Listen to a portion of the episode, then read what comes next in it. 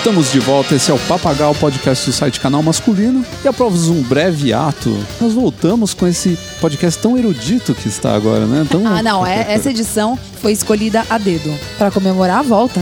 E pois é, nós falamos de assuntos variados, mas eles têm toda uma certa ligação entre eles. É até interessante ver isso. Primeiro bloco a gente vai falar sobre mobilidade urbana. É um nome muito chique para no final vocês perceberem que tudo se resume a pegar o busão. Pegar o busão. E para isso nós trouxemos aqui esse rapaz que é urbano e é móvel. nós trouxemos aqui o inquilino da Casa Geek que é o Rafa. Nós já falamos sobre ele aqui, falando mal, muito mal dele nos outros podcasts. falando a verdade. Sempre que a gente precisa falar, tirar algum barato de alguém, a gente fala do Rafa porque ele nunca tá presente. É, né? ele nunca pode se Dessa defender. vez a gente não pôde zoar ele porque ele tava aqui a gente ficou com medo de estão- magoar os sentimentos dele. Vocês estão se aproveitando da facilidade de mobilidade urbana do vizinho, entendeu? Isso, pra, poder você gravar. sair da casa aqui seis casas pra baixo e vir gravar aqui com a gente. É, exatamente, nada como oferecer um bom jantar pra poder gravar um podcast. Mas por que, que a gente chamou o Rafa, Babs? Porque o Rafa, na verdade, mais conhecido como Rafael, ele é um rapaz, ele é um desenvolvedor barra programador, estou certo? Isso. Ah, então. Profissional de TI. que mora na Moca barra VP e trabalha no Brooklyn, coitado. E aí, pra chegar no trabalho dele, ele precisa de muita mobilidade urbana. Então, ele pega o trem, o cipó, a moto. Nada, ele pega a moto. Hoje você tá indo só de Então, moto. atualmente não é eu tô indo só de moto, Ah, mas então eu já tá tive toda a fase de pegar a canoa Ribeirão Pires e até a estação de trem, andar até os próximos pontos de ônibus e chegar até o trabalho, duas horas depois. E no nosso segundo bloco, a gente tem um, um assunto que tem uma certa ligação também com isso daí, porque quando você pega um ônibus e fica duas horas sentados no, sentado no ônibus, você tem que arrumar o que fazer. quadrada. Né? E nosso segundo bloco fala sobre Sobre o hábito de leitura. Que é um hábito bom. Se você tá aí vidrado no Candy Crush, por favor, pare um minuto. Tente ler alguma coisa boa pra sua vida. O Rafael também foi escolhido especialmente para esse podcast porque ele é um cara que lê bastante, que gosta muito de ler. Qual foi o último livro que você leu, Rafael? Eu reli o primeiro livro da série Discord, do Muito Terry bom. Pratchett. Na sequência, a gente tem outra coisa que está interligada, que são passatempos. A gente falou de leitura, leitura dentro do ônibus e um passatempo. Tudo dentro do ônibus, né? é, então você pode fazer tudo isso dentro do ônibus. A gente vai falar sobre passatempos. Jogar jogo da velha dentro do ônibus. Exatamente. Vamos falar sobre passatempos e principalmente os passatempos intelectuais que fazem você é, usar um pouco mais da sua cachola, né? Não ficar só é, encaixando coisinhas coloridas de um lado e do outro. É, se eu soubesse que esse era o podcast do Busão, a gente deveria ter chamado o Tato, né? Sim, Com que é o tato do busão. Só os entendedores entenderão. E para finalizar, como sempre, a gente tem a leitura de e-mails, né, com os e-mails enviados pelos nossos leitores aí nos últimos dias. E também, é, no último bloco, o Rafa vai dar uma dica bem bacana. Fique ligado aí. Eu sou Ricardo Terrazzo, editor do site Canal Masculino, e nós voltamos logo após a nossa vinheta. Moda, foto, estilo, dicas, grooming, consumo, entretenimento. Papagal.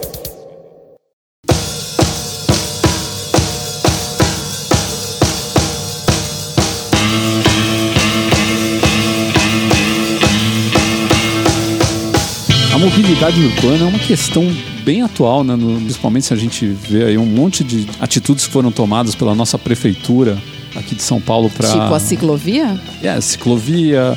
a- agora eles querem criar uma frota de táxi preto, né?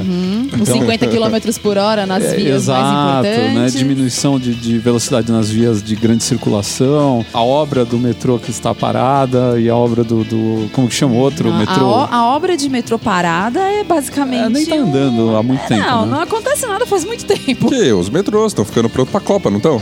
É, para a Copa, a próxima Copa, né, em 2052. É isso aí. Gostaria de conversar aqui com vocês e falar um pouco sobre os meios de transporte que a gente tem à nossa disposição e quais são os que atendem melhor e o que vocês acham as perspectivas de melhora para esses meios de transporte, né? E aí, inclusive, por isso que a gente tem o Rafa aqui, porque o Rafa ele anda de moto, né? O um- Rafa é entrega... Vamos explicar. O Rafa é entregador de pizza. Ele é Isso. motoboy. nas horas vagas, porque ele é um profissional de TI muito sério. Entre aspas, o quão sério pode ser um profissional de TI? Pois é, tem essa também, né? Então é legal você ter esse perfil diferente, porque a gente andou de carro Não, nossa é vida. brincadeira. Aquele entregador de pizza, né? As pessoas gostam. É verdade, é verdade. Essa parte é brincadeira. Apesar que a coisa indo do jeito que vai, né? Quem sabe num futuro próximo aí, né? É, do jeito que tá bico. indo, é, é, na verdade eu tô feliz que o, meu baú cabe pelo menos umas 50, 60 esfirras, Não, entendeu? tá vendo? Então, né, com esse, com esse patamar é, econômico que a gente tá chegando agora, né? Quem sabe no futuro ele não O pode ser. plano B nunca foi tão importante. Claro, né? a gente já fez inclusive um, um programa sobre o plano B. Então, é, eu acho que ter essa visão assim do cara que anda de moto, você também tinha bike até pouco tempo atrás, ainda tem? Não, eu deixei. Eu passei a bike pra minha irmã em Ribeirão Pires, porque lá tem alguma condição de andar de bicicleta. lá não tem ciclovia, então dá pra você andar de bicicleta. Eu vou, vamos começar pela bike, então. né? O pessoal é, é, tem essa ga- galera que gosta de falar, gente, as pessoas deviam estar usando muito mais a bicicleta. A bicicleta não polui, a bicicleta é isso, a bicicleta é Ah, aquilo. eu acho o conceito bicicleta É incrível. lindo, só que. Mas pra mim, pra mim, ele não funciona. É, então, o problema é que você vive numa cidade que nem São Paulo, que primeiro não é uma cidade plana. Exatamente. Pô, é muito foda de você andar de É bicicleta uma nisso cidade aqui. que não é bike friendly. Não é bike friendly. Não, é muito fácil você colocar uma ciclovia no meio da Avenida Paulista, né? O cara sai do paraíso e vai até a consolação, beleza. Isso eu- Beleza. Eu, vou até de patinete, assim. Sim, é tranquilo. E é uma linha reta. Agora, por exemplo, pede pra ele pegar qualquer paralela na Paulista e depois voltar pra Paulista. Não, você imagina o cara que mora na Lapa. Não, esquece. Pra não chegar dá. em qualquer lugar no centro, por exemplo, de São Paulo, é impossível. é uma perna- subida as pernas do cara é igual a do Hulk, né? É. Não, você consegue ir pro trabalho de bicicleta, desde que você garanta que da, da sua casa pro trabalho vai ser só descida, porque daí você chega no trabalho, tudo bem, depois pra morrer, depois para voltar você vai morrer, daí cair na cama e tá tudo certo. É, vai chegar tudo suave. Exato, sem não, condição, não dá. né? É. É, quem dá. tem uma distância muito longa pra chegar no trabalho, eu acho que a bicicleta é uma opção se ele usa ela, por exemplo, pra chegar até o metrô. É. Alguma coisa assim. Aí chega lá, ele deixa ela lá trancada e vai trabalhar de metrô e na volta ele pega a bicicleta. Mas É. quem tem distâncias muito longas tem outros problemas. Por exemplo, a gente vai muito evento. Evento você tem que chegar lá impecável, porque, putz, às vezes o evento é num lugar super classudo e tal. Você não, Não, como pode é que chegar. você vai chegar? Ainda mulher, já pensou mulher, cabelo comprido, no, no, no sol, na chuva. Não, dá, não, dá. condição. Não dá. Carregando aquele capacetinho debaixo do braço, não é bem complicado. Então, é o que eu falo, eu acho um conceito muito legal. Sabe, aquela coisa de você ter roupas próprias. Eu acho aquilo tudo muito legal, de Sim. verdade. Mas uma cidade igual São Paulo, eu acho muito difícil de funcionar. O que, que você sentiu na época que você estava andando de bicicleta há um tempo atrás aí? Que era inviável justamente porque eu ficava suado e os. Mas você os tentou ir não trabalhar? Não, não dá. Eu ia É. pro- no máximo pro metrô. E mesmo assim, eu deixava se eu deixasse a bicicleta ali presa no meio daquele, da- da- das opções que foram própria- próprias para isso no metrô, eu não garantia que a bicicleta tá lá quando eu voltasse. Hum, tem essa também. É, tem essa. Tem a questão de você não ter um lugar seguro para guardar a bicicleta, a não ser que sejam a- os bicicletários de metrô. Entendeu? Se você tiver qualquer lugar ah, externo para você prender, nada garante. É, o pessoal lançou até aqui em São Paulo alguns cafés para pessoal que anda de bike, né? E eles têm, alguns têm até lugar para você guardar a sua bike lá. Né, tem vestiário, se você quiser trocar de roupa, tem um monte de coisa. Até chuveiro um deles tem, que eu, que eu lembro. Assim, é uma solução, é um paliativo, né? Mas ainda assim é complicado, gente. Para e pensa. Você sai da sua casa de manhã, você acorda cedo, toma café da manhã. Vamos dizer, você não se arruma, porque você sabe que você vai suar. Aí, de repente, tem um bar desse aí, com essas facilidades todas. Aí você, antes de trabalhar, você vai parar nesse lugar, vai praticamente estacionar, entre aspas, a sua bicicleta, aí você vai se trocar. Tomar outro banho, né? Vai Porque você não vai vestir. Não, você nem tomou um banho lá antes, porque você fala, É, ah, vou ter que tomar outro. bem. Então, gente, mas na boa, funciona isso. Eu acho tão complicado, sabe? É uma logística. Pra quem tá- tra- vai trabalhar o dia inteiro, eu acho que não dá. Acaba virando uma dor de cabeça a mais, né? Exatamente. Eu acho que para as pessoas que moram perto do trabalho é uma ótima opção. Se eu morasse perto do trabalho, eu não ia pensar duas vezes. Oh, o seu- o primo da Bárbara mesmo, né? Fez isso muito tempo. Fez. De ah, trabalhar mas de ele bicicleta. trabalhava pra ele, ele não E tinha perto do patrão, trabalho. É, aí é né? mais fácil, É- né? é- era... Não, daí funciona muito bem. Agora, por exemplo, eu trabalho a 16 quilômetros de, de onde eu moro. Nossa, isso é um- Se torna levemente inviável. O bom seria um, um pouco. helicóptero, né? Exatamente. Não é à toa que São Paulo isso tem uma sim é frota. mobilidade urbana, hein, Boa, gente? cara, é que, isso é- infelizmente, acho que ninguém aqui nessa sala tem experiências com esse assunto. Mas peraí, peraí, né? peraí. 16 quilômetros é uma vitória. Vamos deixar uma coisa clara. Eu moro no- eu trabalho no centro de São Paulo e eu morava na ponta do ABC, em Ribeirão Pires. Eu trabalhava 40 quilômetros da minha casa antes de mudar para São Você Paulo. conseguiu diminuir tudo isso? De Eu 40 demorava- passou pra 16. De 40 para 16 e, pra- e agora é o metrô em ônibus de de distância. Quando eu morava em Ribeirão Pires, eram 2 horas e 15 para chegar no trabalho. Meu Deus. Não, e, eu- e nessa época eu fazia faculdade, então basicamente eu passava 5, quase 6 horas por dia em Meu trajeto. Deus do céu. É complicado. Gente, não, só, só morando, morando em cidade grande pra entender o que, que é isso, né? É. Você perder esse tempo todo. Não, é, foi a época que eu mais li. É, verdade. É verdade. se, você, né? se você consegue se organizar para colocar em Porque a bateria do celular e do tablet não dão pra esse tempo todo. Não.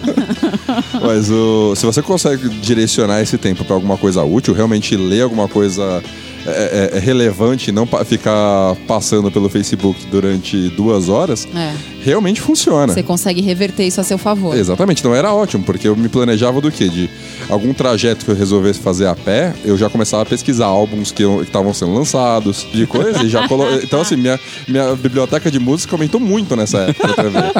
Tá certo? Fora que de vez em quando eu conseguia assistir filmes inteiros no trajeto, né? Eu demorava 2 horas e 15 pra chegar, eu colocava um filme pra, pra começar, quando eu chegava no trabalho já tava acabando. Gente, mas você ainda é da época que essas facilidades já existem, porque eu, quando eu trabalhei no Itaim, eu demorava quase duas horas pra ir, quase duas pra voltar. É, eu Durante também. bom eu ia um pouco mais carona. rápido, mas a volta era um inferno. É, pra a mim. volta era surreal.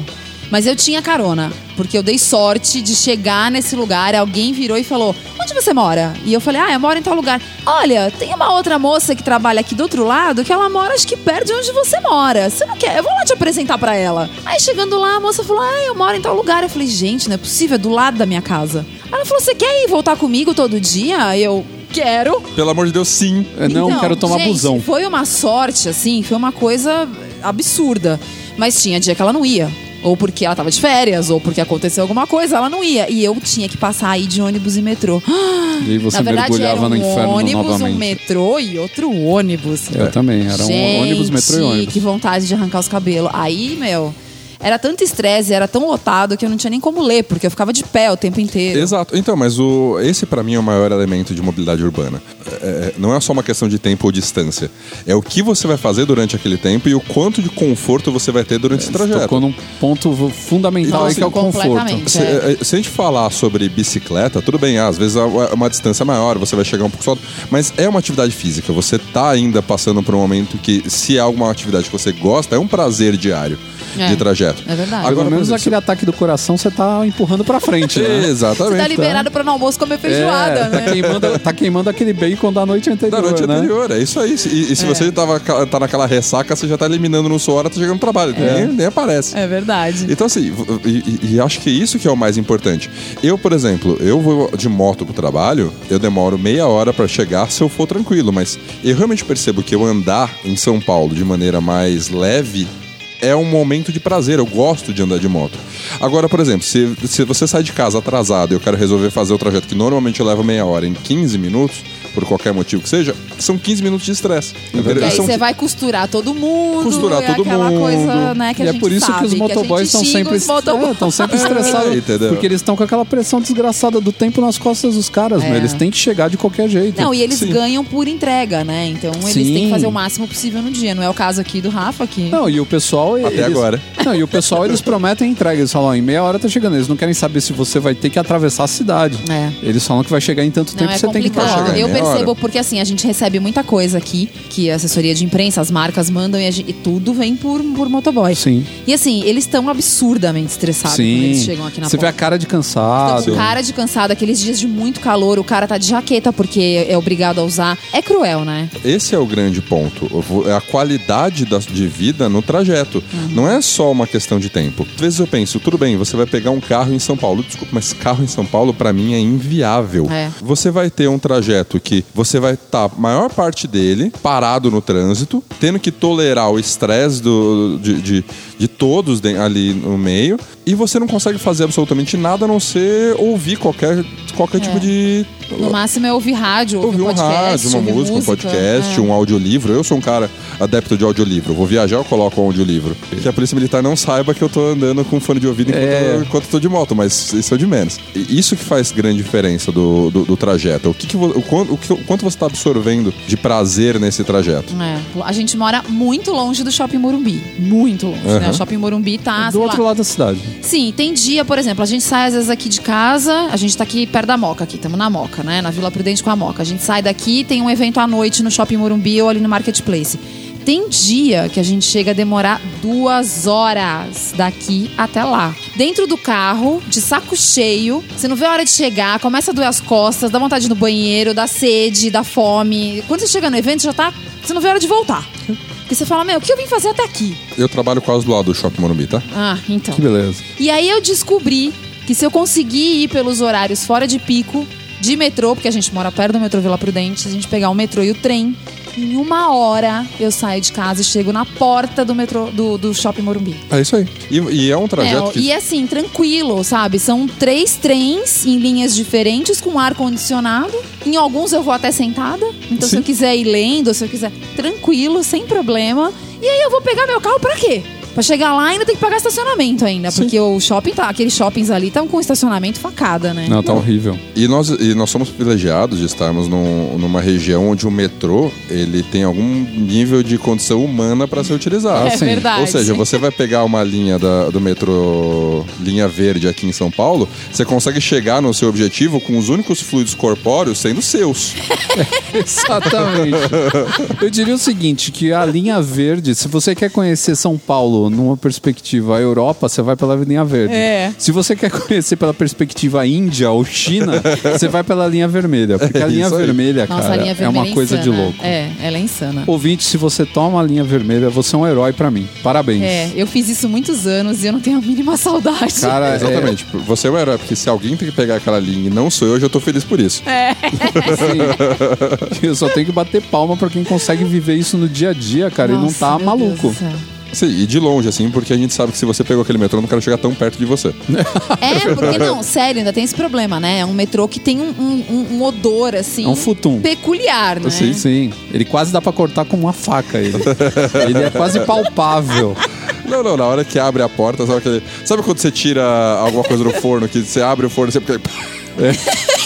Vem uma coisa assim, uma Aquele entidade. bafo. Exato. É uma entidade. Entidade Parece que vai do se mal, juntar é do tudo e vai mal, é uma formar, entidade vai do por- mal. formar um Stay Puff lá do, do Caça-Fantasmas, né? Na verdade, não. É, é, é o desenho animado de quando tem aquele odor fétido que aparece aquela fumaça. pega com a você pelo caveirinha. nariz, né? Não, não, aparece aquela, a, a fumaça com a caveirinha saindo É. de algum lugar. É assim quando- que acontece É. quando você abre a porta do metrô linha É, vermelha. bem isso mesmo. Mas o metrô acho que ainda é a grande alternativa Ah, pra uma sim. cidade do tamanho da gente, nossa. se a gente tivesse linha pra todos os lugares que a gente precisa ir, como seria bom, meu Deus. Aliás, não do só pra céu. uma do tamanho da nossa, acho que pra qualquer cidade, Qualquer né? cidade, É, é. As grandes cidades capitais, assim, cidade pequena nem tanto, né? Mas você pega Fortaleza, né? Que a gente chegou a conhecer, o Rio de Janeiro, que precisava também aumentar a malha viária deles.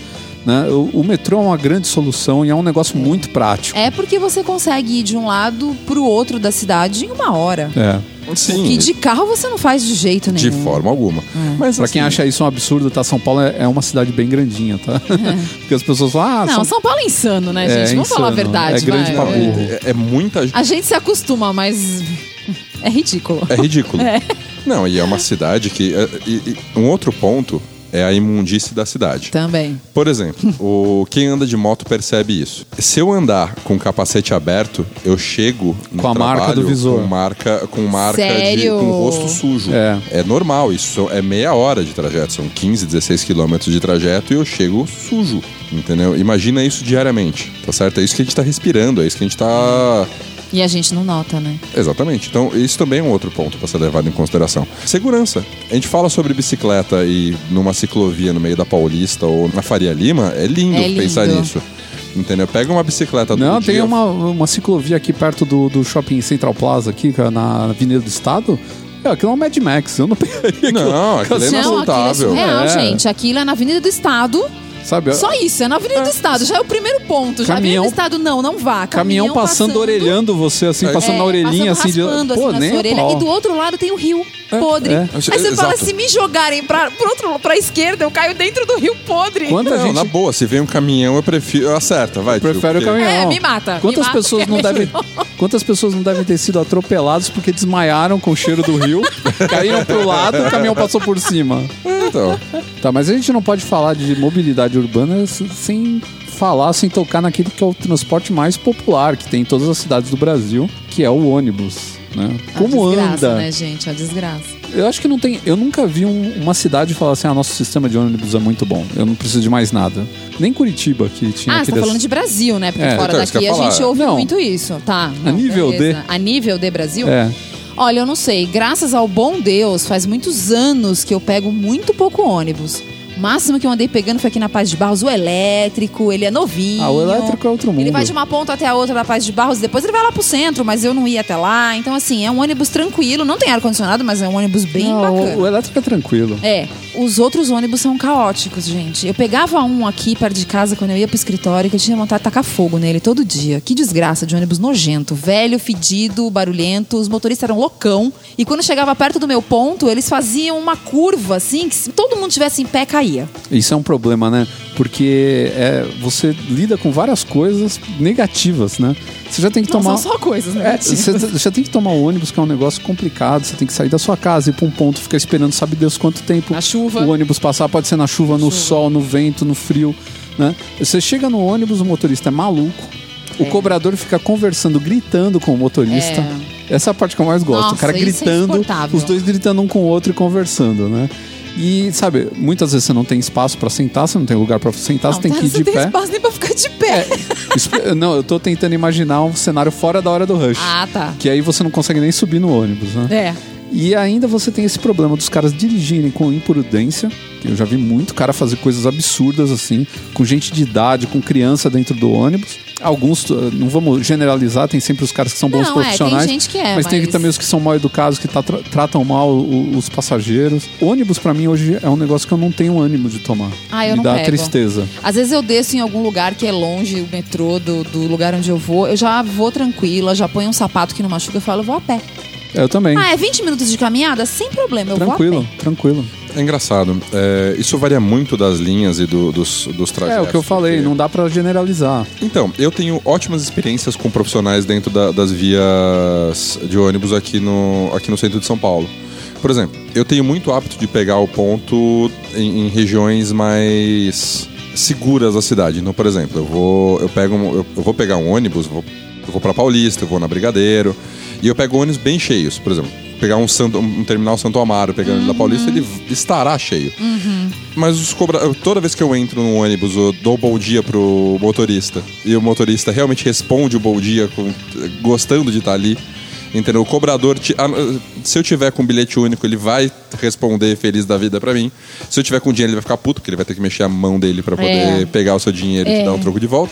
Mas assim, a gente tá obrigando ele a trabalhar. Eu acho que é justo que ele trate a gente mal, na Pois verdade. é, né? É verdade. É o mínimo que ele justo, tem que é fazer, né? justo. Eu acho absurdo que eu não tenha um bilhete único quando eu vou pegar o ônibus, né? É. Eu confesso que eu tive mais boas experiências com esses profissionais do que experiências ruins. Nossa, Tá? eu é que eu peguei muito ônibus pra periferia, então assim, eu tenho isso aí, péssimas então. lembranças É, disso. uma uma coisa que eu tô vendo as pessoas reclamar hoje em dia é que o roteiro dos ônibus, né, o itinerário dos ônibus, tá muito complicado. Às vezes, pra você chegar num bairro que é próximo do seu, Ele dá muita volta. dá né? muita volta. Então, você demora, tipo, pra chegar num bairro que é aqui do lado, você demora mais de uma hora. Uhum. Cara fala, pô, mas se eu pegasse um carro, eu iria em 15, 20 minutos, eu demoro 45, 50 minutos pra chegar na, na mesma distância, sendo que o cara pega corredor de ônibus. Por quê? Porque o, o- o roteiro dele é tão quebrado, é tão. Ou então, tipo, ele não vai pra onde você quer, você tem que parar, descer, tomar outro ônibus. É.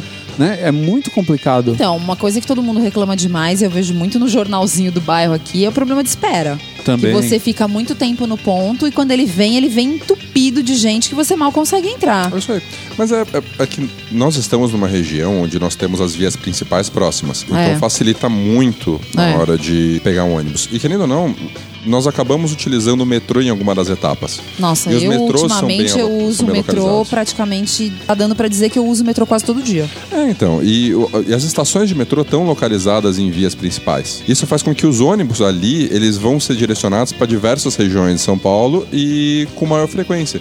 Então, se você já é um usuário de, de metrô próximo da sua casa, naturalmente você vai ter opções de ônibus mais fáceis também. É. O problema é quando você depende de um ônibus para chegar até uma estação de metrô. É, exatamente. Esse é o grande ponto, porque significa que você está localizado num ponto mais afastado e essas linhas vão para justamente cobrir essas regiões mais afastadas. Ela vai levar um trajeto mais longo, mais cansativo e mais cheio. Então, realmente varia muito de onde você começa, não é nem nece- necessariamente para onde você vai. Tá? Isso que faz muita diferença. E eu queria saber de vocês, então, se vocês acham que essas opções que a gente tem agora, que estão surgindo com a tecnologia, por exemplo, o Uber, seria uma resposta para ter um, um transporte urbano é, um pouco melhor e com mais dignidade e, e facilitar. Porque eu tava vendo uma coisa até interessante que o pessoal tava comentando, que o táxi ele tem uma, uma coisa muito boa. Ele não, não pega lugar na rua. Você não estaciona táxi. Tem parece que 30% dos engarrafamentos nas cidades grandes são causados por causa das filas de carro parado dos dois lados da rua. Porque você perde faixas, né? Também dos carros tentando estacionar, que seguram o trânsito. Você quer ver isso? Vai na porta de uma escola infantil e vê as Nossa. mulheres paradas em fila dupla ou tentando estacionar. Você vai ficar 20 minutos lá para uma senhora tentar estacionar e pegar o filho dela.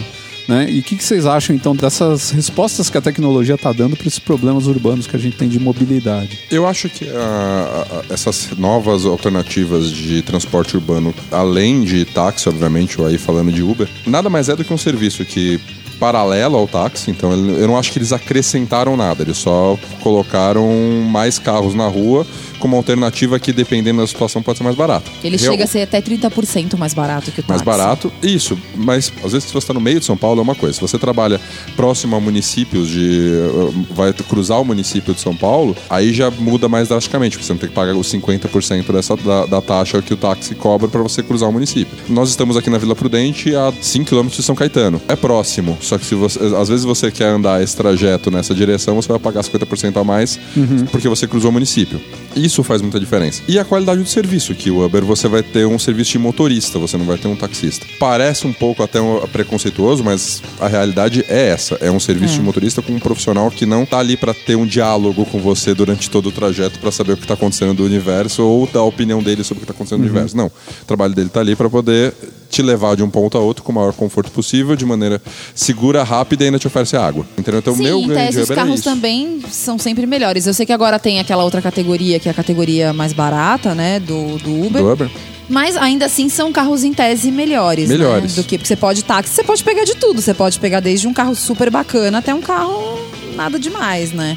Sim. Detalhe, tem motorista de táxi que insiste em não ligar o ar-condicionado. Então você fala, pô, Porque gasta mais gasolina. Sabe? Pelo amor de Deus. Então, se é pra ser assim, eu saio com meu Fusquinha, velho, né? É. Não preciso, não preciso pagar a grana toda de um táxi. Existe algum aplicativo, algum tipo de programa para você fazer carpooling? Fazer. Parece que sim. Seria Eu também- eu, eu acho sei, eu interessante. também é uma ideia. sei. Carona? Carona. É, eu não sei exatamente, mas assim, as matérias que eu andei lendo do pessoal falando de Uber sempre comentam sobre esses aplicativos. Que essa é uma coisa interessante que É, no eu Brasil acho também. tem pouco. Mas o problema é que no Brasil as pessoas têm um pouco de medo, porque como é uma coisa muito aleatória, você É, pode pegar então. um maluco da vida Nos que você Estados sabe pra onde, Unidos, sabe Deus pra onde sim. vai te levar, Então, né? nos Estados Unidos, eles têm faixas exclusivas para carpoolers, né? Que É. são os Que carros. Chegou a acontecer que uma época na radial, lembra? Tinha Eu tipo, acho que uma ainda faixa tem. que era pra duas ou mais pessoas. É, acho que ainda É tem. mais ou é. menos a mesma coisa.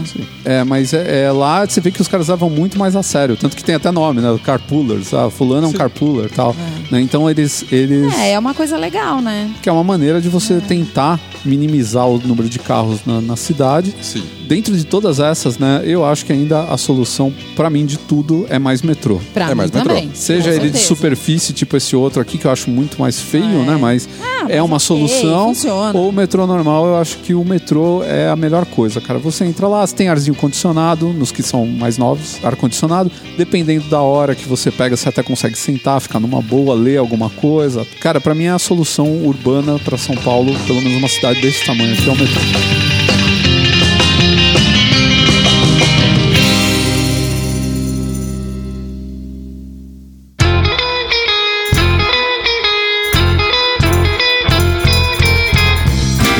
A gente vai falar de um assunto que até tem a ver com o nosso primeiro bloco. Afinal de contas, ler tem muito a ver com perder tempo no trânsito. Sim, Se você gente- não estiver dirigindo. Muita gente já leu a Divina Comédia de Dante parado na Marginal Tietê, Não, pra mim, genial. de cabo a rabo. Você assistiu o Seinfeld? Aham. Tem um episódio muito bom que eles eles estão andando com o Kramer e aí ele fala que ele gravou é, Mob Dick. Daí ele, ele coloca a fita, daí tá ele lendo Mob Dick. Porque ele já leu uma vez, então ele gravou ele, ele lendo e tá lá. De vez em quando ele quer ler de novo, ele escuta a própria, própria narração. Ele criou um audiolivro, É né? muito pra bom. ele mesmo, dele mesmo, né? E tem a história também do, do George, que ele fala que ele não consegue ler um livro, ouvir um audiobook lá, porque o cara tem a voz igual a dele. E ele fala: se eu quisesse ouvir com a minha própria voz, eu lia, porque na- mentalmente você lê com a sua voz, né? Sim. Daí ele falou: não, eu não quero isso, eu quero outra pessoa, eu quero uma pessoa legal lendo, né? Com uma voz bonita lendo, e não a minha voz própria.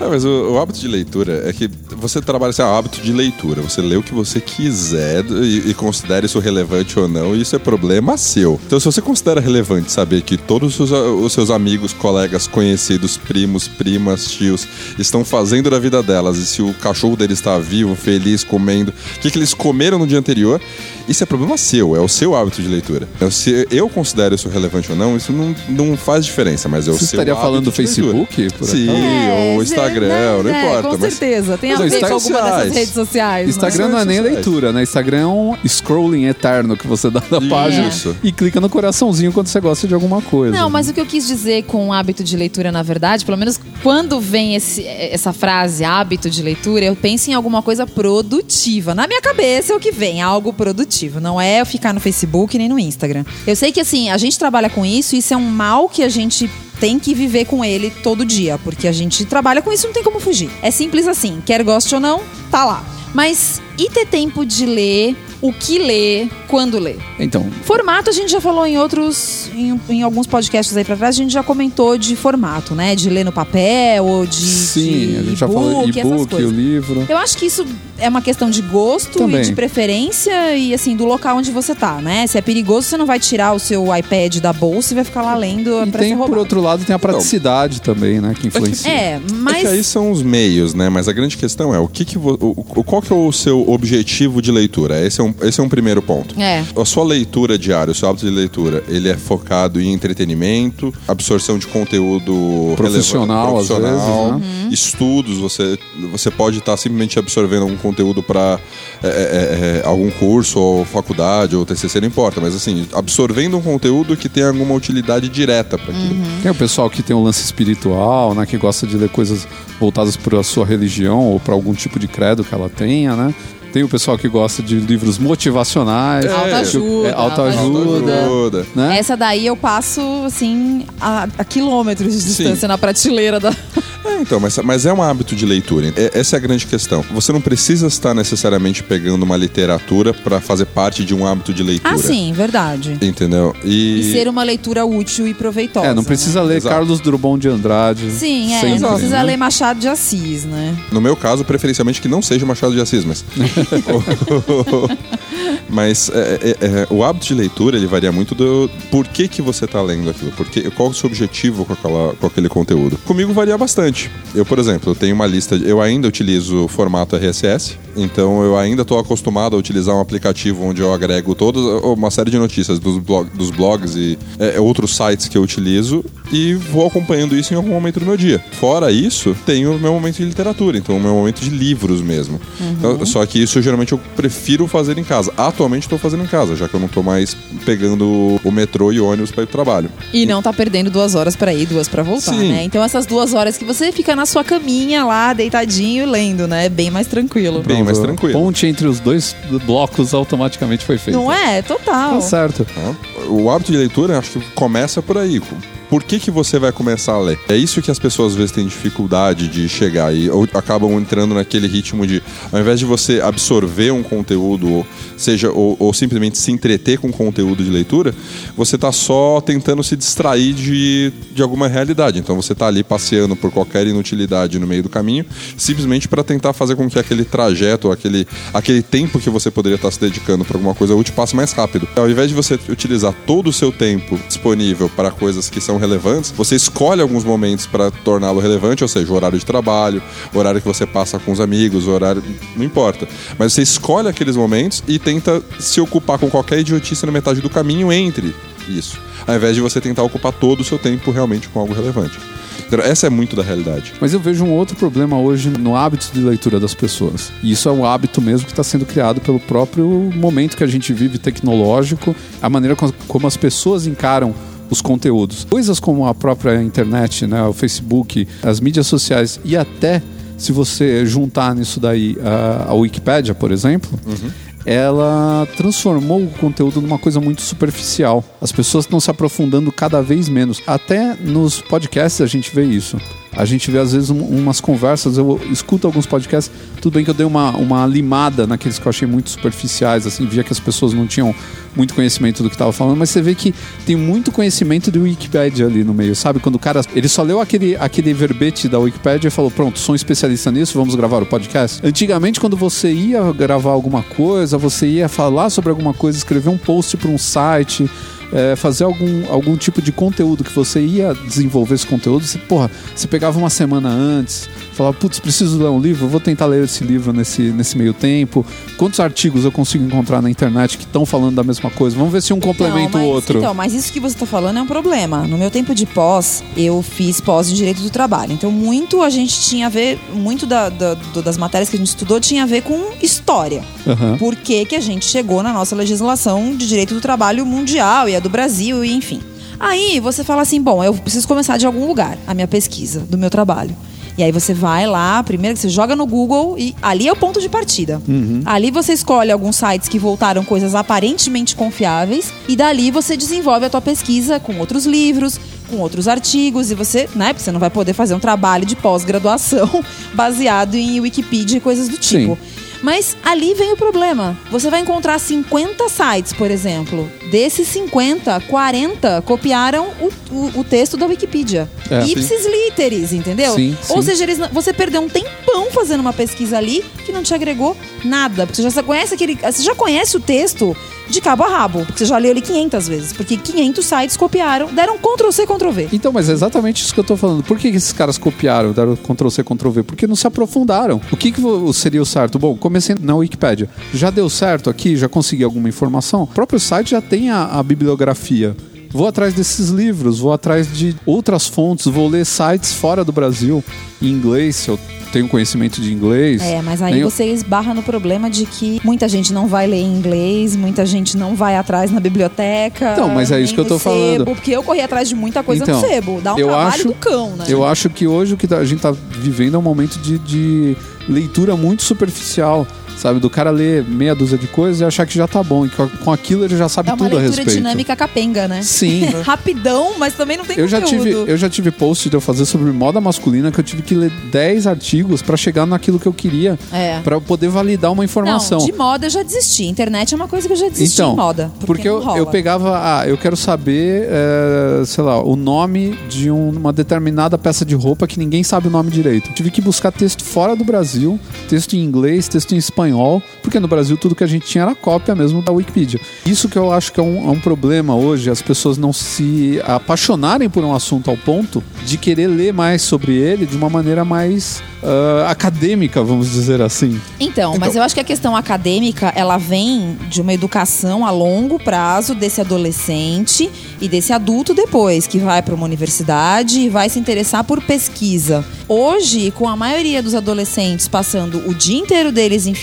as fuças num celular ou num, num tablet, que tipo de paixão você vai desenvolver numa pessoa dessa por leitura para se aprofundar mais em alguma coisa? Então, mas eu, por exemplo, eu sou um, eu sou um exemplo de. É, nós chamamos o, o- o Rafa aqui porque ele é ponto Sim, fora da então, curva. Exatamente, eu acho também que existe, tá? Não tô dizendo que você vai ser porque você é mais novo que a gente, mas Não, a mas- maior parte eu acho que tá nesse nível medíocre. Não, mas é que tá. É, esse é o grande ponto. Eu sou um cara de leitura rasa. Não é que existe a possibilidade assim de. E eu não, e eu não acho isso Eu não ofensivo.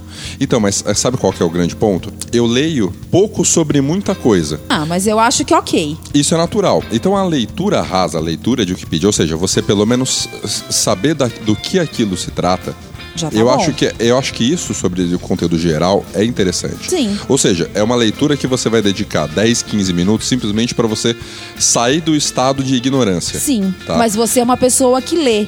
Você sabe, você já leu sobre o. Você leu o livro daquele filme X ou Y. E não Sim. estamos falando de, de divergente, É. como é que é? Não, que Insurgente. Seja. A gente tá Mesmo falando que de seja. literatura de verdade. Então, é isso. É, desculpa, mas Sim, é. mas- mas é- Mas, assim, é isso que eu acho. Eu acho que o problema todo hoje em dia reside nas pessoas não terem paciência pra ler. É, então, mas é- esse é o grande ponto.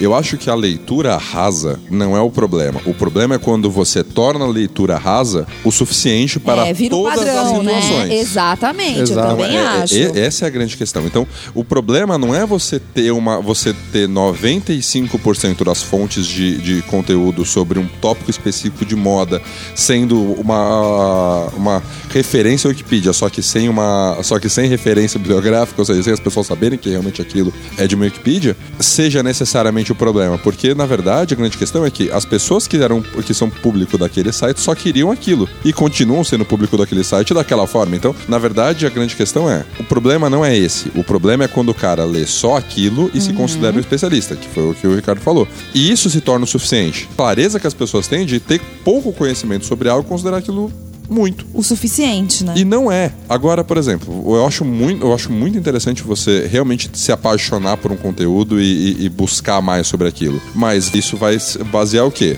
No objetivo da absorção daquele conteúdo. Eu não sou uma pessoa acadêmica. Eu sou um cara prático. Então eu, eu vou conhecer um, um pouco sobre tudo, porque eu acho que é importante que eu tenha clareza sobre a existência das alternativas. Mas eu só vou buscar um conhecimento mais aprofundado sobre algo se eu tiver utilidade direta para aquilo. Ah, mas aí eu acho que é, é bem por aí mesmo. Isso eu também concordo, mas eu acho que pelo menos você é uma pessoa que lê. Sim, sem A dúvida. maior parte hoje da população não lê. Não lê, não lê. E eu acho que a gente tem uma dificuldade muito grande hoje, que é uma coisa que a gente comentou quando- antes da gente começar a gravar. O que lê hoje em dia? É complicado. Porque a gente tem autores aí que hoje estão na moda e o caramba, que, gente, aquilo ali pra mim é perda de Não, tempo e jogar dinheiro no lixo. E eu vou te falar outra coisa. Por entretenimento, né? Então, mas eu vou te falar outra coisa. eu uma acho que novela. o, o cinema ele, ele atrapalha muito. Porque hoje em dia sai um livro, ah, esse livro é muito bom. O cara fala, ah, não vou ler porque isso daí eu já vi que vai ser adaptado. Antigamente um livro demorava 10 anos pra ser adaptado. Tinha livro que demorava 50 Não, anos. dia a impressão que eu tenho é de que os livros já são escritos Eles já para são virarem escritos. um filme, Se né? você pegar Crepúsculo, ele parece um roteiro de filme. Ele não se aprofunda Não nas tem aprofundamento do personagem. É, porque o né? roteiro é assim, o roteiro ele não se aprofunda, ele não fica explicando. Tem uma porta, ele não vai descrever como é aquela, aquela porta. Você pega um livro de Stephen King, pro cara acordar, tomar o café da manhã e sair pra trabalhar, Nossa, são foram 70 200 páginas, páginas, né? é. 70 Então, mas- páginas, porque ele explica tudo. Tudo bem que é meio chato até isso no Stephen King, pelo menos pra mim. É, ele Eu sei que tem exagera um gente que pouco, gosta. Mas enfim, Você tem outro, outra história na sua cabeça contada dessa maneira, Sem dúvida. Sabe? Você constrói aquilo, mas são duas mídias completamente diferentes. E você tem uma perda e um ganho em ambas as mídias, de uma para outra, em todas as situações. Quando eu li pela primeira vez o, o Senhor dos Anéis, que na verdade para mim é um livro só, né? E, infelizmente teve um dos trechos-chave do livro que eu havia interpretado de maneira errada. Eu tive dificuldade, talvez inconsciente, de aceitar certos trechos, de como ele escreveu, e eu imaginei aquilo diferente. Quando eu vi os filmes e depois reli os livros, eu percebi que a minha interpretação estava errada. Entendeu? Mas tem isso também, né? Também tem isso. E Às aí- vezes, quando você lê, você também perde coisas durante a leitura, né? Perde coisas. Você esquece, você fica alguns dias sem ler, então você perde um pouco do fio da meada. Isso É, acontece. Isso é natural, mas geralmente pra mim eu tive mais perdas ah, no- do, do livro pro filme do que o contrário. Entendeu? E outras que, na verdade, são completamente irrelevantes. Ou seja, são duas obras tão diferentes, não necessariamente de conteúdo diferente, de roteiro diferente, mas obras como composição tão diferentes que são ótimas cada uma à sua maneira. Sim. Por exemplo, vai, um livro antigo que eu gosto muito e que eu gosto muito do filme, Caçar ao Tubo Vermelho. Eu adoro o filme. os dois são ótimos. Os dois são ótimos. Não é porque o filme é uma ótima adaptação do livro, nada disso. Não, é porque o livro é muito bom e o filme é muito bom. Ah, é uma ótima adaptação? Não importa. Eu não tô ali pra ver uma adaptação de um livro que eu li. Eu tô ali pra ver um filme. É, e já tem outros filmes que é interessante, né? Você assiste o filme, ele funciona pra você enquanto filme, mas depois que você lê o livro, o livro é tão superior que o filme perde a graça. E o contrário, por exemplo, eu gosto. Também. Teve caso que eu gosto mais do filme do que do livro. Eu não sei se hoje eu gostaria tanto, mas quando eu assisti, quando adolescente, Entrevista com o Vampiro foi um filme que eu gostei muito. O livro é bem sacal, porque é uma literatura muito focada no draminha idiota do Uhum. personagem principal se martirizando o livro inteiro. É um saco, entendeu? Então eu gosto mais do filme. Ter vários exemplos aí de filmes que são inaceitáveis como filmes, mas que são livros espetaculares. Aí a lista é muito longa, né? Se vocês fossem dar uma dica pro cara que quer começar a cultivar o hábito de leitura, o que, que vocês dariam de dica pra esse cara? Pra mim, eu acho honestamente que ele tem que pensar em que tipo de gênero ele gosta de leitura. Ah, eu gosto de terror, eu gosto de suspense, eu gosto de clássico. E começar ali. E dali um vai puxando o outro. Dali você vai ler um, você vai depois procurar na internet sobre autores que são semelhantes e um vai puxando o outro. Isso pra mim realmente é o ponto mais importante. Você tá ali escolhendo qual, qual o tema da história que você quer ler, que melhor te atende.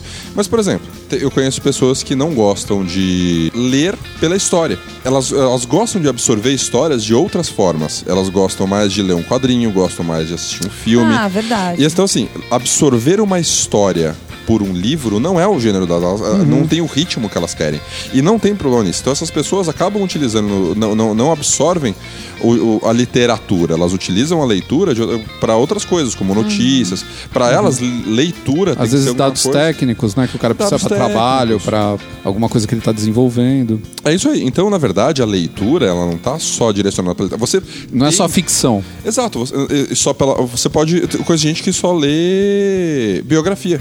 Sim, conheço bastante é gente que verdade, adora uma é. biografia. Entendeu? Você utili... O hábito de leitura não está diretamente ligado ao fato de você gostar de ler uma história. É, você pode utilizar a leitura de N formas. E é bom porque a leitura ela é uma bicicletadinha pro cérebro, né? Ela dá uma- um exercício bom. Sem dúvida. Você aumenta o seu vocabulário, você melhora o seu jeito de E a falar. melhor coisa é que quando você se encontra com outras pessoas que também gostam de ler, vocês têm muito assunto em comum. Aí, gente. é tipo quando você Eu acho encontra. a melhor coisa. É Sim. que, tipo quando você encontra fã de cinema, mas fã de cinema de verdade, né? E se você então gosta de algum assunto que nem o Rafa falou, pô, vai atrás. Hoje você não tem nem desculpa, você tem muito livro online aí de graça que está sendo ofer Nossa, ofertado. Sherlock Holmes é só você procurar que você baixa Sim. quase tudo. a Às obra vezes a- inteira, de até o graça. próprio autor, o cara escreveu o livro e que se dane, o cara liberou lá o livro pra todo mundo baixar. E aí não tem essas coisas que nem você tem hoje em dia, site de moda que as pessoas não entendem de moda. Né? Site de tecnologia que as pessoas não entendem de tecnologia. É, eles só também. ficam o tempo todo repetindo o que eles ouvem de assessoria de imprensa. Esses caras que mandam release, o cara vai lá e publica um release e fala que tem um site de moda. Não, você tem um site de publicação de release de moda. É isso que É você bem tem. isso mesmo. É, e, e lembre-se, o, o fato de um livro ser muito conhecido, de um gênero que você gosta, não significa que um livro- que seja um livro que você vai gostar. Exatamente, isso é verdade. É, procure o livro pelo assunto e não pela, por aquele negócio. Ah, tá todo mundo lendo esse livro, eu vou ler também. Não, cara, isso não garante nada. Gente, pra mim, existe um exemplo típico disso. Nos anos 80, final dos anos 80, a insustentável leveza do ser. Estupidamente, eu aqui comprei. Nossa, aquilo é e, muito gente, é insuportável. Mas era o livro da época. Eu, eu conheço gente que adora esse livro. Não, é então. E eu odiei. Sim, eu, eu não consigo ler literatura portuguesa até hoje porque vestibular acabou com o meu tesão de tudo Tira, isso. totalmente. Total. A escola te tira muito do tesão de leitura. É, então, mas a- ao mesmo tempo, eu, eu tive ótimas experiências com literatura de, de escola na época que ainda era literatura de infanto juvenil. Que aí você, que leu a, co- ótima. você leu a coleção Vagalume. Coração Vagalume. Pô, O Rápido Domingo Dourado. É, pô, esse era esses muito eram legal. incríveis, Muito né? Legal. muito Entendeu? Então, assim, eu confesso que eu ainda leio série Vagalume até hoje. É muito eu legal. faz alguns meses que eu li Garra de Campeão novamente. Entendeu? É um livro que tem 80 páginas, eu li duas horas, eu achei mega divertido, mas é mega superficial. É uma historinha. Não necessariamente você precisa pegar os grandes best-sellers pra- pra você ter algum tipo de prazer na Começar por leitura. Shakespeare é complicado, né? Eu- Eu sou a geração que comecei a ler com maior ritmo e com maior gosto com Harry Potter. Eu sou, eu sou da geração que realmente absorveu o gosto de literatura com Harry Potter. Mas eu tava exatamente naquela fase que eu tinha quase que a idade do personagem. Entendeu? Então eu realmente, aquela, aquele ponto que foi desenvolvido de os livros irem amadurecendo conforme, junto com os leitores, aconteceu comigo. Infelizmente, quando saíram os últimos livros, eu já tava de saco cheio, eu achei os livros, o- o- o- os últimos livros mais maçantes. Mas eu consegui ler os primeiros até hoje. Eu gosto ainda. Ah, legal. Mas isso é, é- é muito pessoal. Eu quero começar a ler. Putz, eu vou pegar. aquele- Eu eu vou comprar aquele livro, Mil e Um Livros para Ler Antes de Morrer, que é organizado cronologicamente.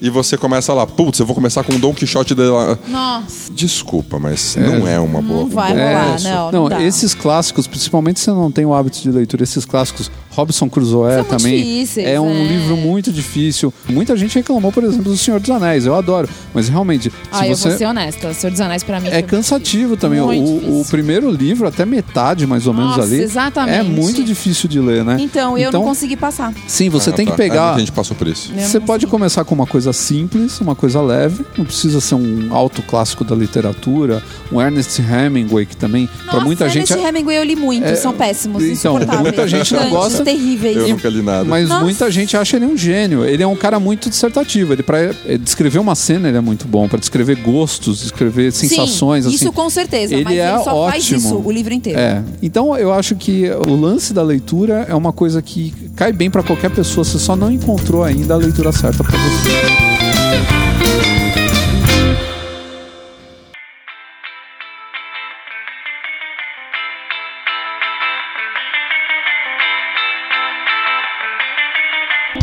Gente já falou aqui sobre hobbies, né? Mas a gente tem também o passatempo, que não é exatamente o seu hobby, mas é aquele negócio que você faz quando você não tem nada pra fazer, você quer dar uma, uma relaxada tal, você se entrega a uma atividade que faça o tempo passar mais rápido, né? E ao mesmo tempo seja proveitosa pra você. Hoje, com a tecnologia, a gente tem novamente essa tecnologia, essa, essa marota, né? Essa, essa safada, né? A gente tem algumas atividades que você não precisa gastar muito tutano, né? Não precisa fazer a massa cerebral funcionar muito, porque você pode fazer meio que no, no automático, né? Por exemplo, videogame tem alguns que exigem muito da sua atenção e outros que você faz ali sem nem perceber direito o que você que você está fazendo exatamente. Né? Candy Crush. Por exemplo, isso. Mas a gente tem atividades aí. Vamos sair fora um pouco da tecnologia. Vamos falar assim de passatempos que existem e que são super proveitosos. Por exemplo, vamos pedir para o nosso convidado citar um. Palavras cruzadas. Palavras cruzadas, eu acho Palavras um bom. cruzadas. Eu nunca gostei de fazer palavras cruzadas. Parece coisa de tiozinho. Mas a em inglês é tão boa, gente. Aquilo faz você pensar em coisas e falar, é mesmo, sinônimo. E pra quem tá estudando um outro idioma, sinônimo é ótimo, tudo. É ótimo. Então, E para você ampliar também seu vocabulário em português, não, não precisa só em inglês. É. Então, é, mas esse é o grande problema. Eu sempre tive dificuldade com, com palavras cruzadas, porque, na verdade, ele não, ele, ele não tá ali simplesmente fazendo com que você absorva a maior parte do vocabulário. Você está treinando lembrar do vocabulário que você já tem. Sim. E Você eu- conhece É palavras novas. É, você... você acaba conhecendo palavras Sim, novas. porque conhece você o acaba voca- formando as Ex- que você não conhece. Sim, ou você cola no final, que é o que eu faço. É... Mas é uma coisa que pra mim eu sempre tive certa, certa dificuldade, porque basicamente é um negócio focado em você eh, recordar um conhecimento que você já tem. É interessante, É. entendeu? Mas não é o meu forte. É. Eu sou um cara mais lógico, então eu não absorvo tanto conteúdo. Eu prefiro, eu prefiro o quê? É, fazer aquelas, aqueles livrinhos de lógica matemática, tipo Sudoku. Deus do céu, não, não, Você Rafa, ó, peraí, você tá falando com pessoas de humanas aqui. É, Isso nunca vai ser nosso hobby, de, nosso passatempo, de jeito nenhum. Você entendeu? Então, assim, eu sou mais forte nesses pontos. Não, mas é, são, não, mas são passatempos legais também, pô. São. Você exercita pra Não, caramba, pra mente. quem, é da, pra quem entende números, né, o que não é meu caso, é bom, com certeza. E existem também aqueles passatempos bobos que a gente fazia quando era criança, não tinha nada pra fazer, né? Não tinha também celular pra ficar jogando Candy Crush. A gente inventava tipo um jogo da velha, né? Um, um forca, Forca, eu Forca, adorava putz, forca é mó legal. Era batalha muito legal. naval. Batalha naval era um passatempo. Eu lembro que tinham cadernos de, de caderno universitário de escola que vinha com batalha naval, cara. Sério? Você- sério, vinha com batalha naval porque assim, tipo, você tava sem nada pra fazer na escola, você pegava e. Olha isso! Não, na verdade, assim, na, na- na minha escola, quando eu era criança, eles sempre pediam aquela lista de materiais que você precisava comprar pro início do ano. Toda maldita lista tinha aquele papel quadriculado, Aham. que ninguém usava pra merda nenhuma. É verdade. Vi- Virava batalha naval. Virava batalha naval, porque você comprava aquele negócio, não servia pra absolutamente nada, ninguém professor pedia, mas tava lá, era batalha naval. que não é um jogo muito de inteligência, de malandragem, né? Você tem que ser esperto e muito chute também. né? Gente, Sim, eu vou ser muito honesta, aí é um jogo, tá aí um jogo que eu quase não joguei. Não jogou Batalha Não. Naval? Não. Stop. Stop sim, muito. Na verdade, assim, jogar stop é legal, é divertido, até que alguém coloca uma punição no meio quando você tá perdendo. Ah, não, aí Que já é basicamente vira... quando você eh, quando eu era criança tinha aquela brincadeira de você jogar stop e se você perdesse você tomava aquela paulistinha com dois dedos no braço, sabe? Ah. Sei, sei. Entendeu? Tipo, se você perdeu, você tomava uma daquela. Meu, como criança é uma desgraça, né? Sempre tem o lado sádico da coisa. né? Sim, entendeu?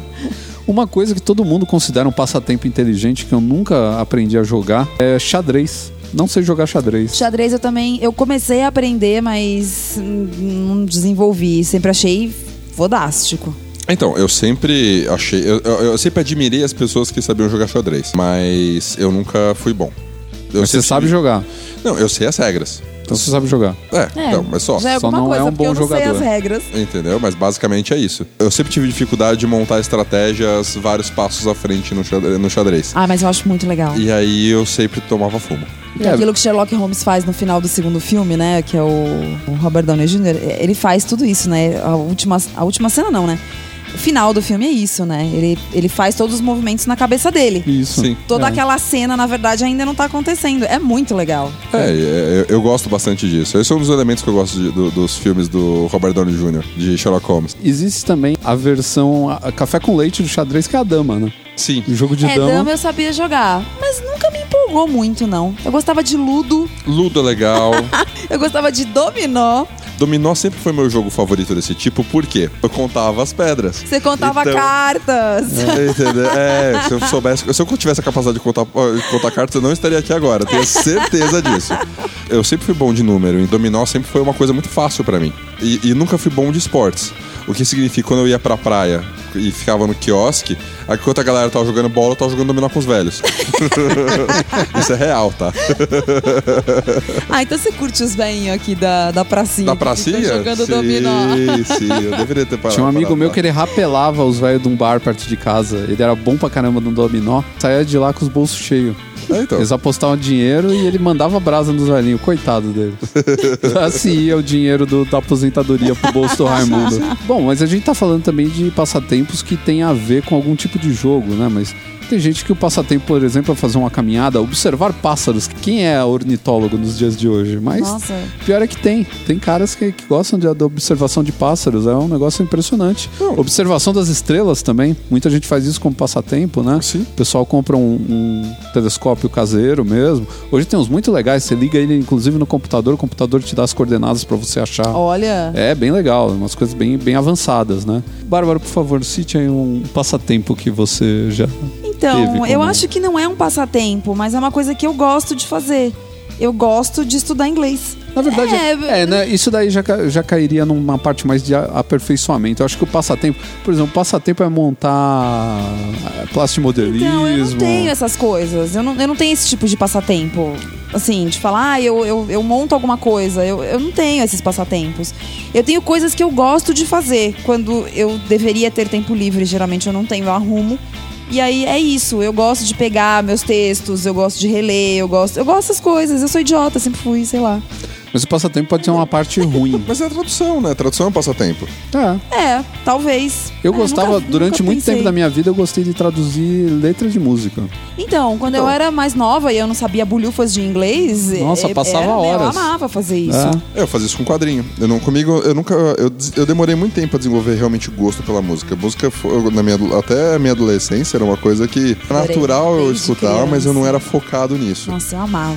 Agora, eu fui desenvolver isso depois de um tempo. E, na- e- e inglês eu já tinha desenvolvido de outras formas. Comecei a, com inglês no, lendo o quadrinho do Calvin em inglês. Olha que legal. Aliás, né, escrever é um passatempo para muita gente. Sim. É, Hoje a gente tem aí o Medium, por exemplo, que é- é uma, uma plataforma aí de conteúdo, né? Porque o blog ele pulou muito para esse lado profissional da coisa, né? Hoje Uhum. a maioria das pessoas que criam blog cria com o objetivo de ganhar algum tipo de dinheiro. E o Medium não, né? As pessoas se importam mais em criar conteúdo, se alguém lê ou é, não lê. vai ser mais difícil o cara conseguir ganhar dinheiro, né? Sim. Então o cara faz mais por amor a coisa, É. mesmo e por passatempo, pra se ocupar, né? Olha, É, exercitar a eu gosto linguagem. muito de ler, mas escrever é uma coisa É, que eu faço só por necessidade, mas não é meu passatempo, não é meu gosto. De Blogar já verdade. foi um passatempo para muitas pessoas. Bom, hoje tá bem mim, menos. Hoje ele é total minha obrigação. É, mas muitos caras hoje que ganham dinheiro com blog, na época, como não tinha perspectiva, eles começaram por passatempo. Ah, o cara, ah, eu chegava em casa à noite e tal, queria escrever alguma coisa, ou queria. Tava começando a desenhar, por exemplo, né? Tem muito cara que, que fazia quadrinhos e tal, e hoje até tá conhecido com quadrinhos que o cara começou fazendo para ele mesmo, sabe? É, porque geralmente são coisas que você gosta, né? É, muitos assassinos começaram dessa Ai, que maneira. horror! Franco-atiradores, né? Snipers. É, então, come- começaram esticando o elástico no dedo, no no Isso, dedinho, sabe? acertando. Começa Pô, a pô, eu sou bom nisso. É, então, tá vendo? Eu acho que eu vou começar a investir. Colocar isso em prática.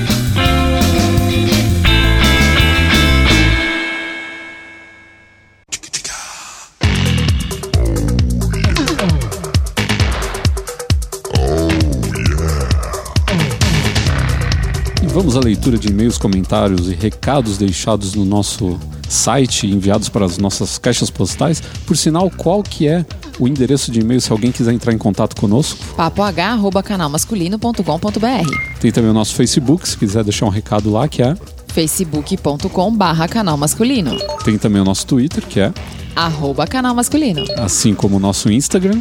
arroba canal masculino Não precisa nem repetir, porque é tudo arroba canal masculino. Né? E se você quiser também, você pode deixar um comentário no site usando o nosso formulário de comentários lá no final da página. É só entrar né, na postagem do nosso podcast e comentar o que você achou do Dito Cujo. É, nós estamos. colocar arroba canal masculino Não, não precisa ficar também traumatizada com a arroba.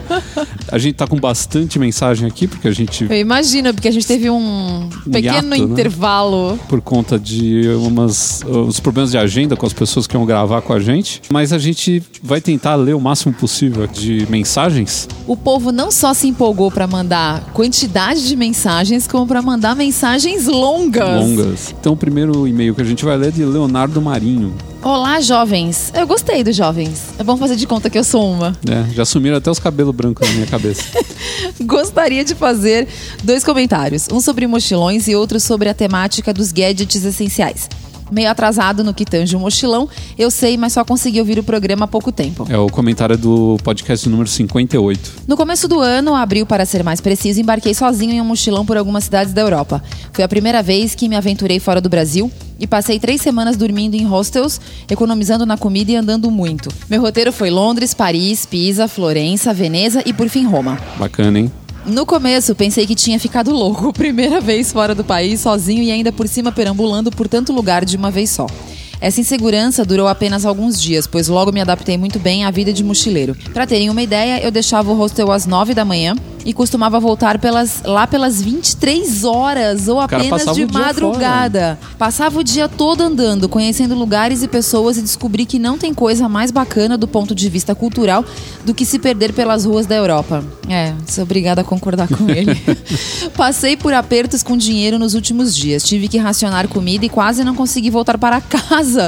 Pois deixei para comprar algumas passagens de trem e avião na hora e ter um roteiro mais flexível. Longa história.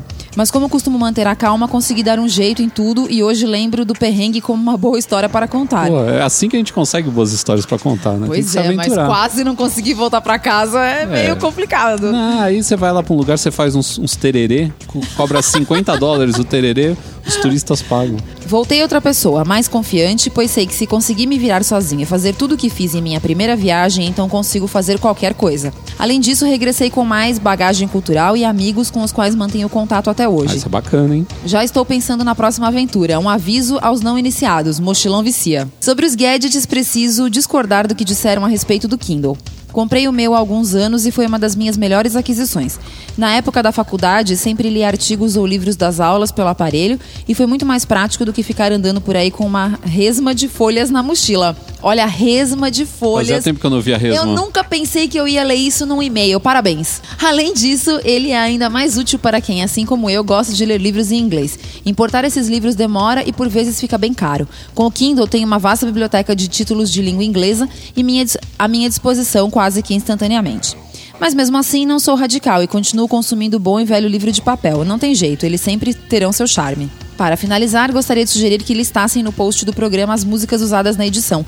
A seleção é sempre bem bacana e às vezes gostaria de adicionar à minha playlist. Desculpem o e-mail imenso e mais uma vez parabéns pelo excelente conteúdo. Abraços, Leonardo Marinho. Ah, Leonardo, as músicas, na verdade, que a gente usa, é, na maioria das vezes, são músicas gratuitas que a gente pega num site que chama Jamendo. Entra lá jamendo.com e procura na parte de blues instrumental que você vai encontrar as músicas que a gente usa como trilha do, do podcast. Agora, sobre o Kindle, aqui a gente não falou mal do Kindle. A gente falou mal do Kindle? Então, olha, esse podcast Eu já tá meio distante, assim, pra mim, mas eu não lembro de ter falado É, mal. Até sei. porque eu não tenho um Kindle, então pra mim fica meio difícil eu falar gosto mal do Kindle. dele. Eu gosto do Kindle, acho legal pra caramba. Mas é isso aí, gostei de ver que ele também se tornou um mochileiro e agora abraçou Pois a é, coisa, né? Abraçou vai a causa. fazer até outra aventura. Legal isso. Agora um e-mail curtinho de Geraldo. Opa, é um milagre. É, de Geraldo Oliveira Salles Júnior. Falou: Boa noite, pessoal. Tenho gostado muito do podcast. Conhe- Conheci vocês no Ultra Geek. Opa! Nosso podcast irmão, praticamente. É. Gostei muito da lista de gadgets, mas acho que o iPod está dentro do smartphone. Primeiro item da lista. O que faltou na lista foi o preservativo ultrassensível lubrificado. Mas Meu não, gadget. Deus do não, é um não é um gadget. gadget, Não né? tem tecnologia nisso. não tem é um pedaço de borracha, né? Não, mas o iPod tem gente que ainda gosta do iPod separado, né? Do- É o seu do- caso, né? Que é o meu caso, eu É. gosto de ter o iPod separado. Ah, eu honestamente não. Pra mim, eu concordo com, o- com o Geraldo. Eu acho também que já tá dentro do, do iPhone, enfim, né? É que eu sou assim, uma coisa, uma coisa, outra coisa, outra coisa. Aham, entendi. Ele mandou um abraço pra gente, um abraço de volta pro Geraldo de Salvador, Um abraço. Bahia. Opa! Ah, de longe.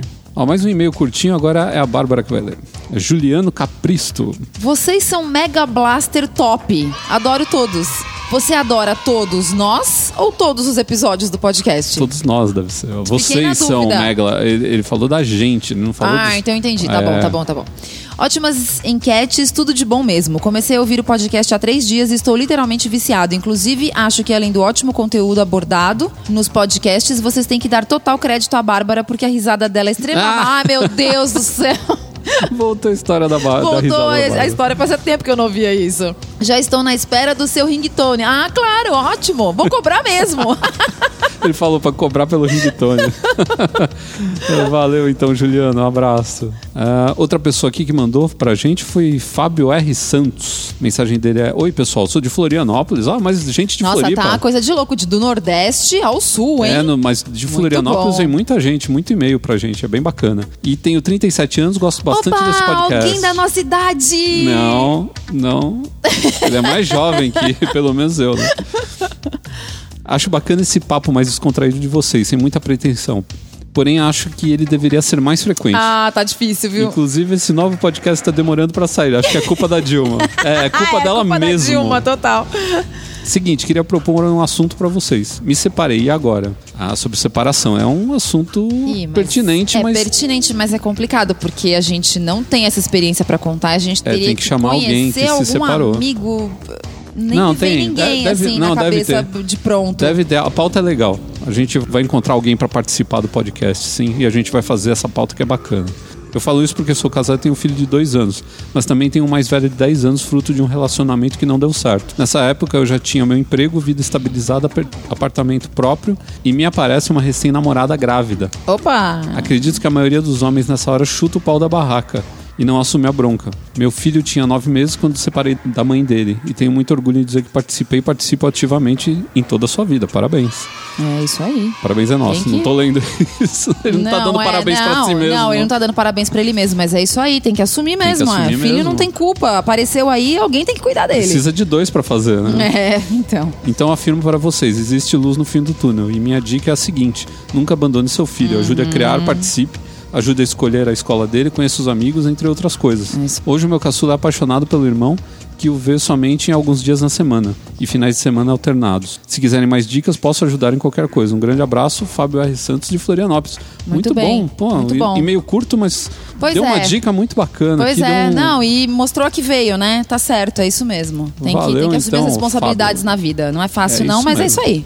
E a próxima mensagem é de Johnny. Olá, pessoal. Primeiramente, parabéns pelos podcasts. Acredito que já ouvi todos. E alguns até mais de uma vez, devido à qualidade do conteúdo e assuntos abordados. Olha, Já comentei sobre isso com o pessoal da Rede Geek, mas os podcasts em que o professor Mauri e o Tato se juntam a vocês são ótimos.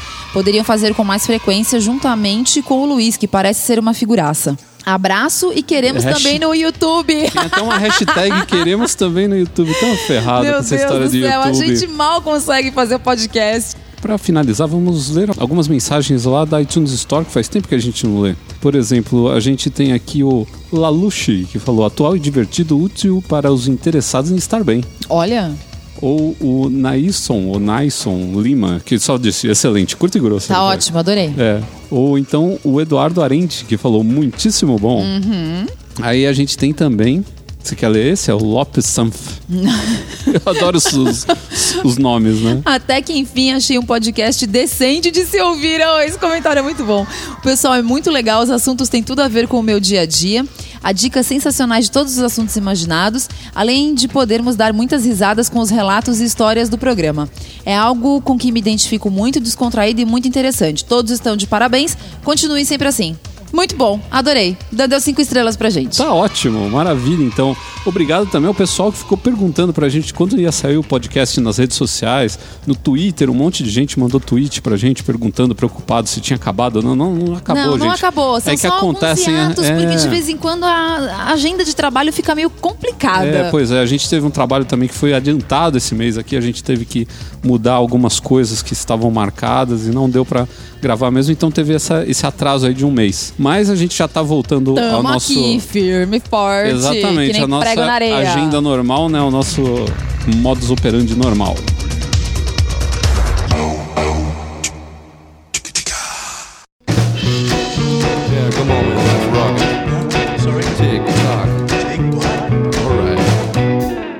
Encerrando esse podcast onde confabulamos profundamente sobre os meios de transporte da nossa fantástica cidade. É uma aula, né? É um plano diretor, basicamente. Foi. É, O pessoal Haddad não- tinha que estar aqui, tinha né? que falar com a Participando gente. com a a gente. prefeitura tinha que entrar em contato com a gente. Tranquilão tinha que estar nesse podcast com a gente. Jesus, Maria José. E se alguém precisar de algum serviço de motoboy, deixa o meu contato. aí, né? Verdade. Verdade. Você quer rapidinho mandar alguma coisa, documento, pode ser esfirra também, que ele já falou, cabe o quê? Umas 200? Ah, umas 200 esfirras no Então, baú. tá ótimo, minha gente. A gente também falou sobre os hábitos de leitura e como adquirir um pouco mais de hábito de leitura, né? Tentar ler um pouco mais. Hoje em dia a gente tem, a gente parece que se cansa de ler tanta coisa, né, que a gente tem de, de informação, Tanta mas informação inútil. e não se aprofunda muito, né? Não lê coisas assim com, com uma, uma carga de conhecimento um pouco maior, né? E para finalizar, a gente falou também dos passatempos que a gente conhece aí que dão também uma pedalada aí no nosso cérebro, né? Fazem os neurônios trabalhar um pouquinho mais, né? Na verdade, a gente falou também de Daria uma alguns. agitada. É, na verdade a gente falou de alguns também bem idiotas, né? Mas é a vida, né? Ah, Tem que falar de é tudo. aí. E para encerrar, como sempre, a gente pede pro nosso convidado dar uma dica bacana aí de algo que ele ache relevante para o nosso podcast e nossos ouvintes. Uma dica interessante é tirar um pouco da poeira da estante de livros que você tem em casa. É uma dica de limpeza, então. Isso, É, exatamente. Usar um É poliflor, assim. É, Mas é- e se ele tem empregada que faz isso? Então, é, é para focar na sua rinite e tal? Qual que é o grande ponto? Nós temos aqueles livros que nós gostamos mais, tendemos a, a guardar na prateleira. Só que dificilmente a gente relê, entendeu? Então, assim, nós guardamos aquele livro porque em algum momento da nossa vida ele foi interessante ou foi importante, mas ele tá lá como um memento, né? Como um totem de que eu li aquilo e que representa alguma coisa. Às vezes, se você quer retomar a leitura, começar por algo que você já gosta ou tem uma carga emocional positiva, Ah, é, o- muito bom. É o que ajuda. Boa Muito dica, legal. hein? Gostei. Boa dica. Entendeu? Gostei. Boa dica. É isso aí. Muito bom. E tem aquele negócio também que às vezes você relê um- um- uma obra, né? Faz você ter uma interpretação diferente da primeira vez, né? Sim. Às vezes passou o tempo, você ficou uma pessoa mais sábia, mais estúpida. Ou, é, nunca sabe, né? Sabe? Se você lesse um livro sobre machismo dos anos 80 e lesse hoje, você ia ter uma interpretação diferente, né? A gente tem uma visão diferente dessas coisas hoje em É, dia. a sociedade muda, a vida Muda, da gente né? muda. Falar a gente sobre- estuda algumas coisas que fazem a gente mudar a nossa forma de ver o mundo, de encarar Exatamente. questões controvertidas. Se você pegar um livro sobre tecnologia e ler, por, por exemplo, um livro sobre cyberpunk nos anos 80, era uma coisa. Você lê hoje é capaz até de se achar ridículo, sei lá. É ou provável. até achar meio, meio retrô, né? Ouvindo um Billy Idol. É, né? Então eu acho que é legal. Essa, essa dica do Rafa, ela tem tudo a ver com isso daí. Também você reinterpretar, você reviver alguns momentos daquele. É que nem quando você assiste um filme também, você fica, sei lá, assistir Blade Runner nos anos 80 e assiste hoje e tem toda uma outra visão do filme, né? Ver a parte mais até filosófica da obra e essa coisa toda, né? Pô, muito legal. Gostei da, da, da dica. Muito bem Muito lembrado. E é isso aí, minha gente. Terminando com essa, essa dica bacana do Rafa, a gente vai finalizar esse podcast. Ficamos aí um tempinho sem publicar podcasts, É, a, mas vida, a vida anda meio corrida. a gente teve que recorrer ao Rafa, que é nosso vizinho. Você vê, a, a solução estava aqui do lado porque a gente não conseguia marcar com ninguém, mas conseguimos voltar aí com esse triunfante Papo H de número 60, mais um redondinho. Aê! Fechando aí. E nós voltamos em breve. Um abraço a todos. Tchau. Um abraço.